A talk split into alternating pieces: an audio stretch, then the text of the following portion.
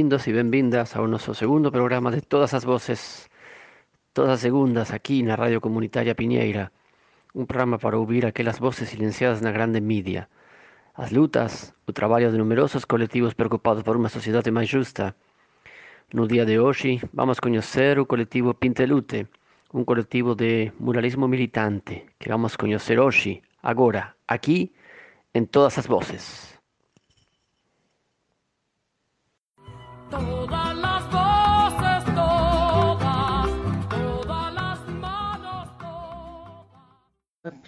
Primeiramente, importante a gente fazer um agradecimento à Rádio Pinheira por estar disponibilizando esse espaço. Para nós do coletivo Pintilute estar compartilhando um pouco da nossa experiência, da nossa trajetória e dos nossos objetivos enquanto coletivo de intervenção visual, né, a partir da criação de murais com as suas diferentes pautas e com uma certa estética que nos define, né, enquanto coletivo de muralismo.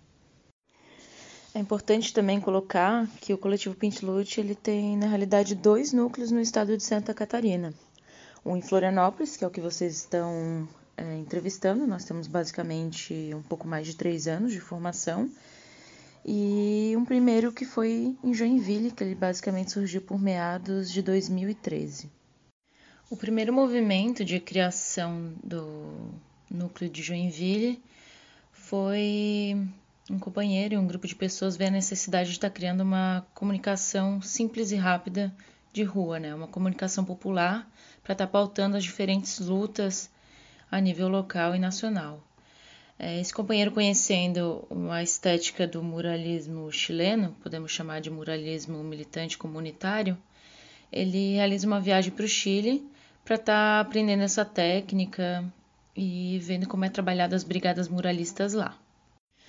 Retornando então, esse companheiro é, repassa esse aprendizado para as outras pessoas que tinham interesse de montar esse coletivo e começa uma atuação de realizar murais na cidade, de realizar oficinas é, de desenho com crianças e adolescentes é, de comunidades periféricas, é, ajuda movimentos sociais, ajuda na estética de manifestações de ruas e por aí vai.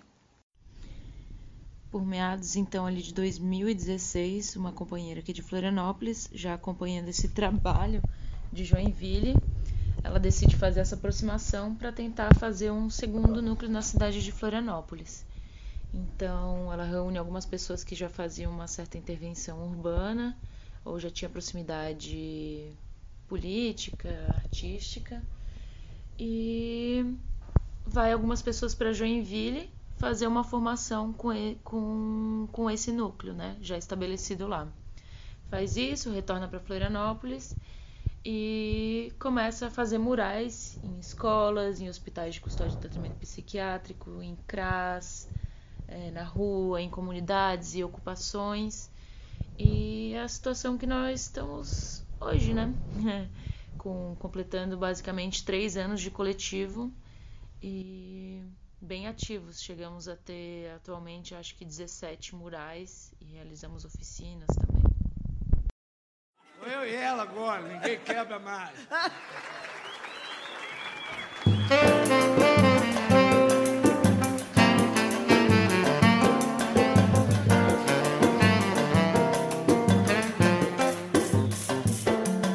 Sonho meu, sonho meu. Vá buscar quem mora longe, sonho meu, sonho meu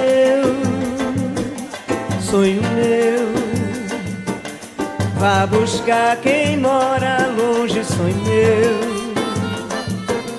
Vá mostrar essa saudade com a sua liberdade. Meu céu a estrela guia se perdeu. A madrugada fria só me traz melancolia, sonho meu. Sinto o canto da noite na boca do vento. Fazer a dança das flores no meu pensamento.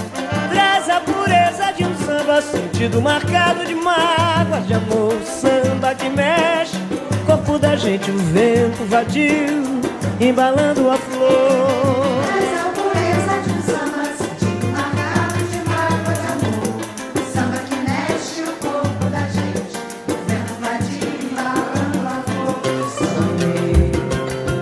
Sonho meu, sonho meu. Vai buscar quem mora longe. Sonho meu, sonho meu,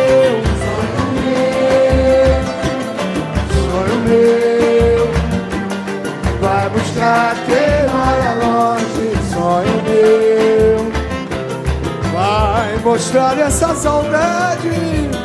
Sonho meu como a sua liberdade. No meu céu a estrela guia se perdeu a madrugada fria. Só me traz melancolia, sangue. Sinto o canto da noite na boca do vento. Fazer a dança das flores no meu pensamento. Traz a pureza de um samba Sentido marcado de uma água de amor. O samba que mexe o corpo da gente O vento vadio embalando a flor. Traz a pureza de um samba Sentido marcado de uma água de amor. O samba que mexe o corpo da gente O vento vadio embalando a flor. Sonho meu, sonho meu, Sonho meu, sonho meu. vai buscar quem mora Vai longe buscar quem mora longe, sonho meu, Oh, sonho meu, sonho meu, sonho meu sonho meu. Vai buscar quem mora longe, sonho meu. Deixa com ele. E- Alô, Xerém, Viva Porto. Santo Amaro e Xerém. Buscar quem mora longe, sonho Sonho meu, sonho meu, Sonho meu, vai buscar quem mora longe. Sonho meu.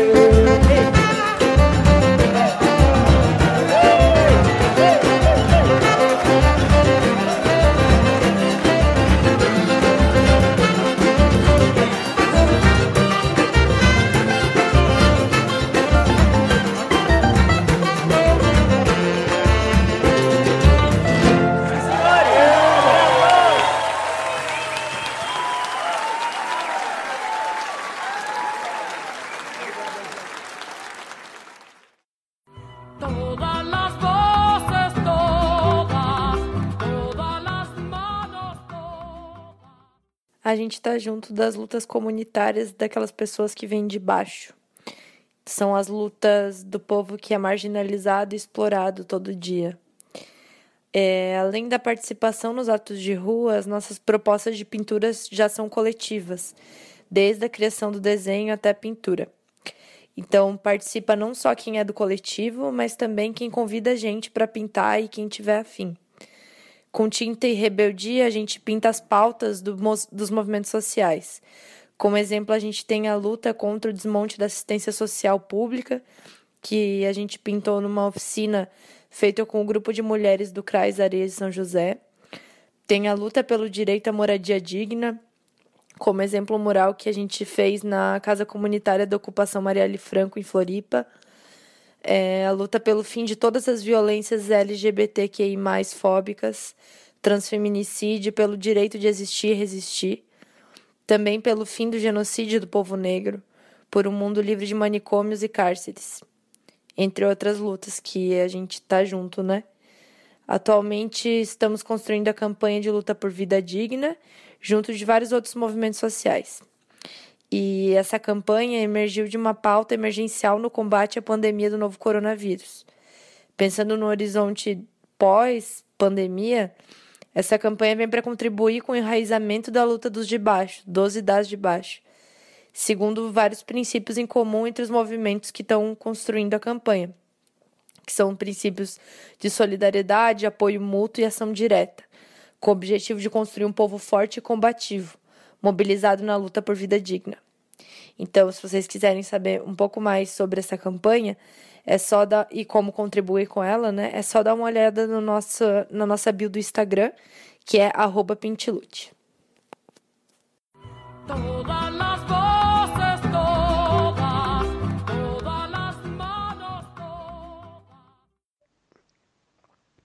Antes de continuar com a entrevista ao coletivo Pintelute, vamos conhecer um pouco sobre a campanha de luta por vida digna que esteve dedicada no último mês de julho à educação. Aqui, na Grande Florianópolis, diferentes professores que atuam em diferentes contextos de ensino responderam à pergunta da campanha O que significa uma educação digna? Vamos a escutar as respostas publicadas no canal Repórter Brasil.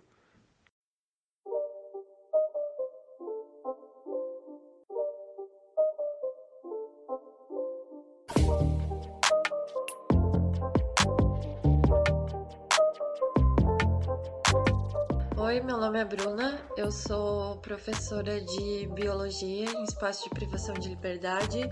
Atualmente trabalho no Complexo Penitenciário de Florianópolis e também no Presídio Masculino de Florianópolis.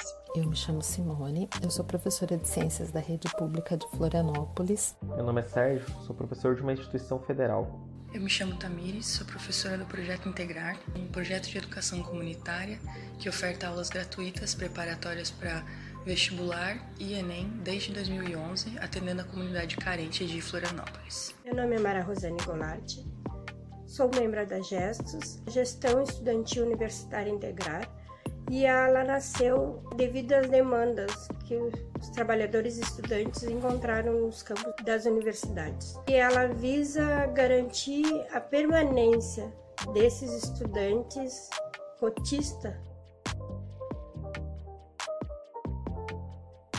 Para mim, uma educação digna seria uma educação que pudesse dar ferramentas para as meninas, meninos, homens, mulheres, sejam eles crianças, jovens, adultos ou idosos, que pudesse ajudá-los a se perceber nesse sistema de opressão que estrutura a nossa sociedade. Nos ensina a ter, uma, a ter boas relações é, e uma postura crítica frente a questões de raça, de gênero, de etnia, entre todas as outras opressões que estão colocadas né, na nossa sociedade. A gente sabe que educação digna, é, não estaríamos falando dela se ela não faltasse, né?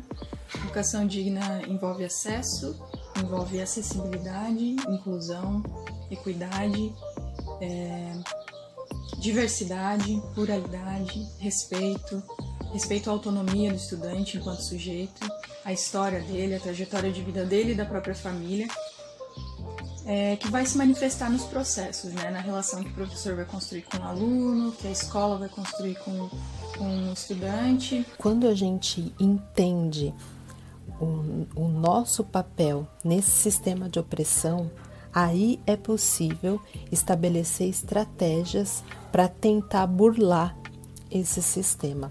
Aqui no estado de Santa Catarina, é, cerca de 85% das pessoas encarceradas não concluíram a educação básica. Existe uma quantidade significativa de, de alunos que prestam vestibular, que têm um desempenho muito bom no Enem, ou que escrevem muito bem redações que são premiadas. Então a escola é importante para eles. É, a escola consegue resgatar é, autoestima deles. Uma educação para uma vida digna é uma educação que nos permita compreender a natureza, a sociedade e nos entender enquanto parte da natureza.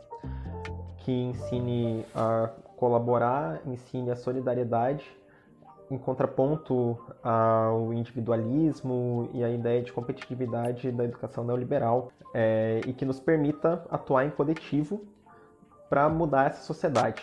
E a escola é, tem um papel importante dentro do, do sistema prisional, porque é através dela que os alunos vão conseguir é, construir um conhecimento e se instrumentalizar melhor, inclusive compreender criticamente a sociedade em que vivemos que encarcera é, essas pessoas e por que encarcera, quem encarcera.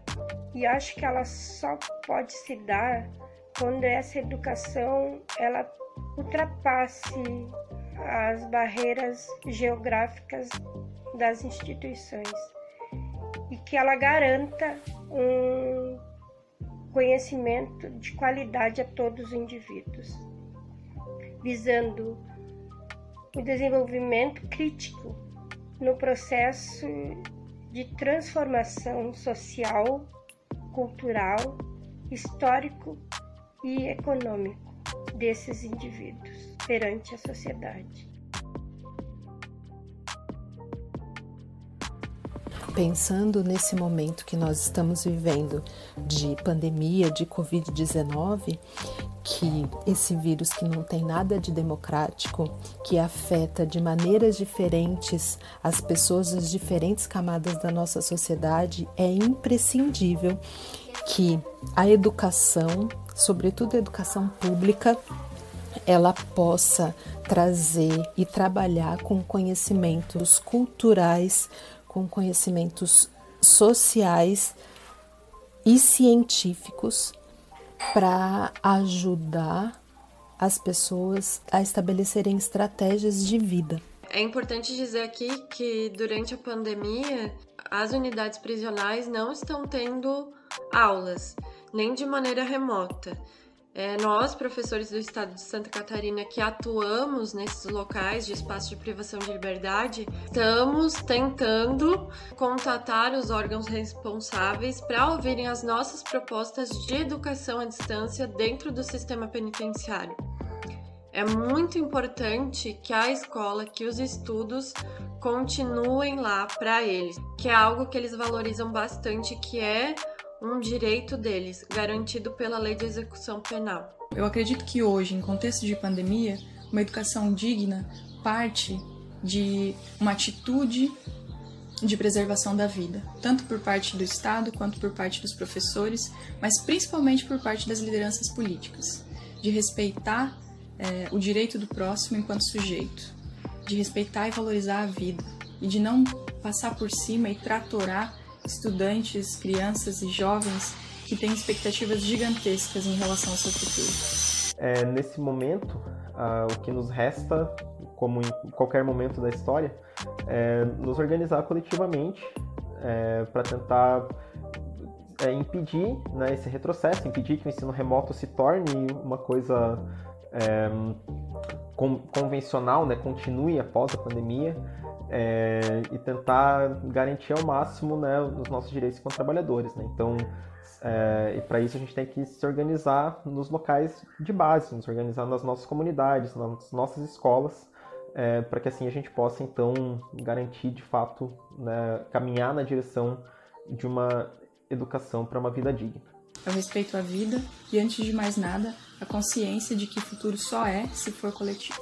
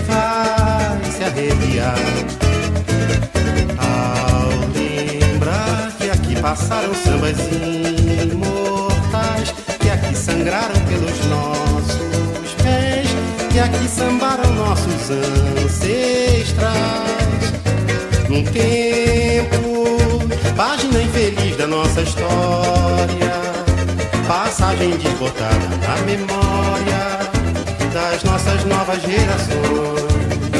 Dormia a nossa pátria mãe tão distraída, sem perceber que era subtraída em tenebrosas transações. Seus filhos erravam cegos pelo continente, levavam pedras feito penitentes catedrais. E um dia, afinal, tinham direito a uma alegria, fugaz uma ofegante epidemia, que se chamava carnaval, carnaval.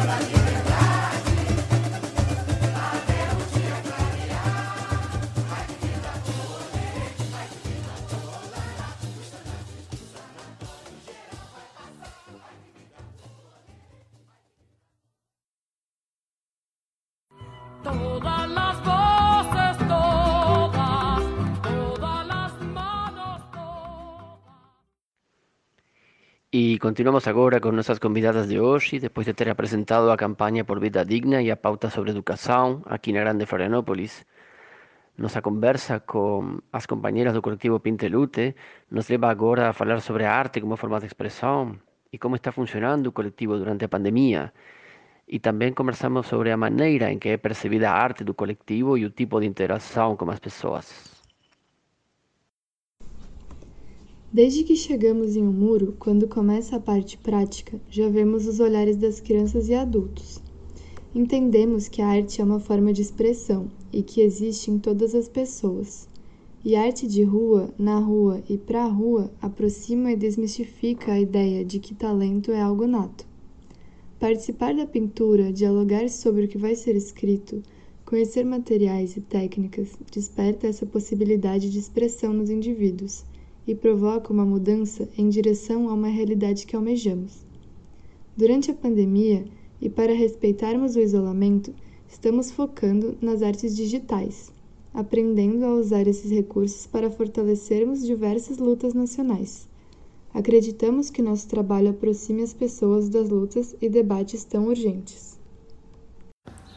Quando os murais são realizados em espaços públicos coletivos, como escolas, universidades públicas, aldeias indígenas, hospitais de custódia e tratamento psiquiátrico, nós realizamos as oficinas. E durante as oficinas, todo o processo do mural é feito coletivamente com a comunidade desde o início, onde a gente cria os elementos visuais do mural, discute com eles o que aquele espaço significa para eles e como que ele pode ser representado através da imagem, onde depois a gente pinta o mural em coletivo. E esse processo é muito enriquecedor, né? Porque realizamos trocas de conhecimentos de uma forma horizontal, as ideias são discutidas e elaboradas. E os murais feitos em ruas públicas, eles sempre têm muitas interações de pessoas que estão passando pelo local ou que frequentam locais próximos. Algumas são mais diretas, como pessoas que se dispõem a participar da pintura, oferecem apoio com comida, água. E outras pessoas é, interagem com comentários de incentivo e de curiosidade. Perguntam sobre o coletivo, como que a gente consegue os materiais e como que é o processo de criação do desenho. A gente já teve algumas situações negativas também, é, como apagamentos ou degradação de murais, como foi o caso do mural da Marielle Franco no Campeche. E também alguns conteúdos visuais do nosso canal do YouTube que foram rechaçados e ameaçados por grupos conservadores, como no caso dos vídeos contra a violência policial do Morro do Mocotó. Porém, é, na maioria das vezes as interações são muito positivas, as pessoas ficam muito felizes com os murais, comentam sobre as frases, sobre como as mensagens são importantes, porque elas dialogam com os locais em que estão e com sua realidade, é, trazendo na maioria das vezes questões complicadas de serem explicadas para a população que não tem acesso a tanta informação e que através da imagem conseguem compreender tudo com apenas o olhar, né? Queremos agradecer às amigas do coletivo Pintelute e, antes de nos despedir, gostaríamos de saber e conhecer quais são os projetos daqui para frente.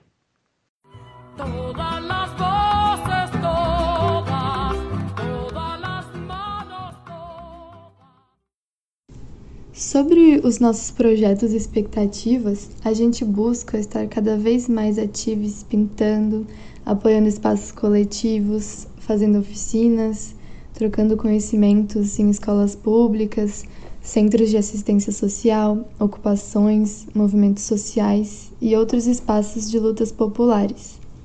Para contribuir e construir junto nesse processo de resistência e comunicação popular visual. Para isso, a gente também espera mais aproximações de pessoas que se identificam com o coletivo e que possam apoiar de diferentes formas, desde o ato da realização dos murais ao ato de oferecer suporte com doações de materiais, como é o caso da campanha de arrecadação que a gente está fazendo atualmente para conseguir tintas, pincéis, rolinhos, corantes e inclusive contribuições financeiras. Porque como a gente é um coletivo autônomo que não atua com qualquer intenção financeira ou comercial, as nossas ações dependem desse, desses suportes. Quem tiver interesse em contribuir pode entrar em contato com a gente ou pode encontrar o nosso cartaz que tem as informações necessárias no nosso Instagram. Muito obrigado mais uma vez por nos acompanhar. Obrigado Rádio Comunitária Pinheira de Agoberto. Hoje estivemos com o coletivo Pintelute, uma equipe de muralismo militante. E queremos lembrar a vocês que podem ouvir Todas as Vozes na nossa página de Face, Todas as Vozes Rádio e acompanhar as novidades. Somos Mônica Garcia e Sérgio Fernandes numa produção para a Rádio Comunitária Pinheira. A gente se encontra semana que vem para seguir refletindo e construindo utopias, como nesta música de seu Marco Helio e Jonathan Silva que a gente escolheu para finalizar o programa. Samba da Utopia.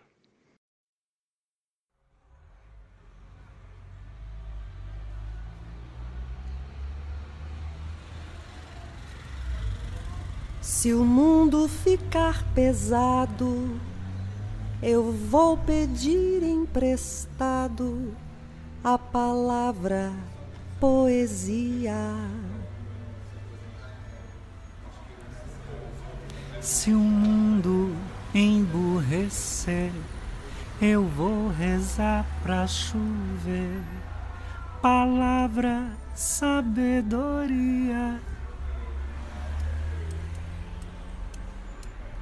Se o mundo andar para trás, vou escrever num cartaz a palavra rebeldia. Se a gente desanima, eu vou colher no pomar a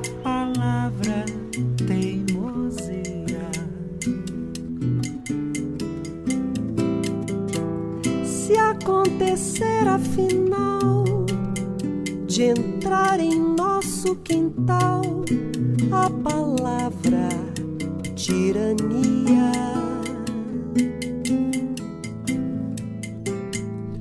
Pegue o tambor e o ganzá, vamos pra rua gritar a palavra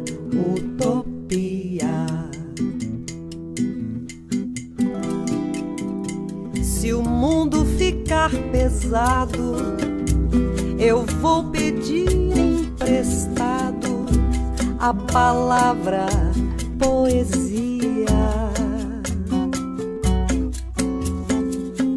Se o mundo emburrecer, eu vou rezar pra chover.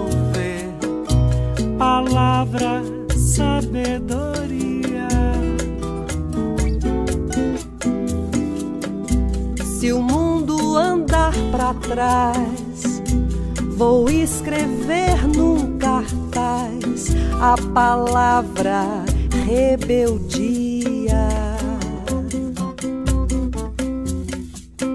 Se a gente desanimar, eu vou colher no pomar a palavra teimosia.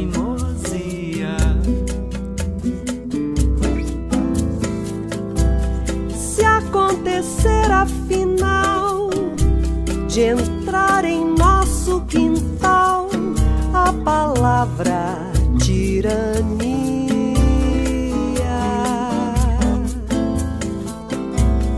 Pegue o tambor e o ganzá, vamos pra rua gritar a palavra utopia.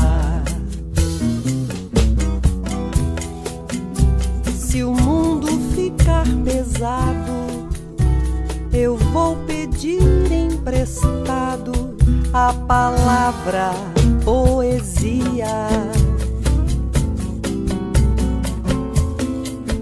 Se o mundo emburrecer, eu vou rezar pra chover.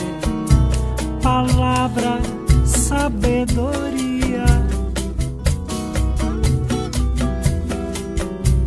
Se o mundo andar pra trás, vou escrever num cartaz a palavra Rebeldia. Se a gente desanimar, eu vou colher no pomar a palavra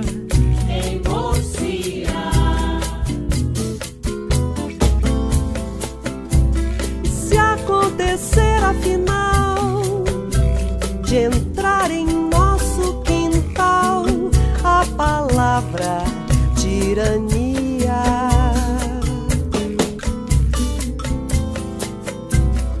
Pegue o tambor e o ganzá, vamos pra rua gritar a palavra utopia.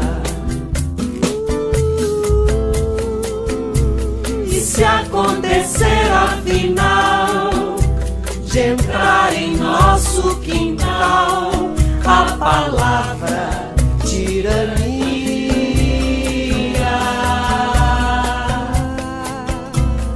Pegue o tambor e o ganzá, vamos pra rua gritar a palavra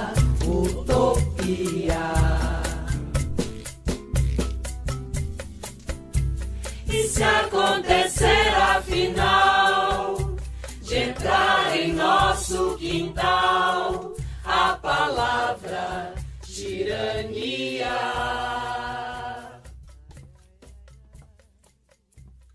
Pegue o tambor e o ganzá, vamos pra rua gritar a palavra utopia. se acontecer afinal de entrar em nosso quintal a palavra tirania.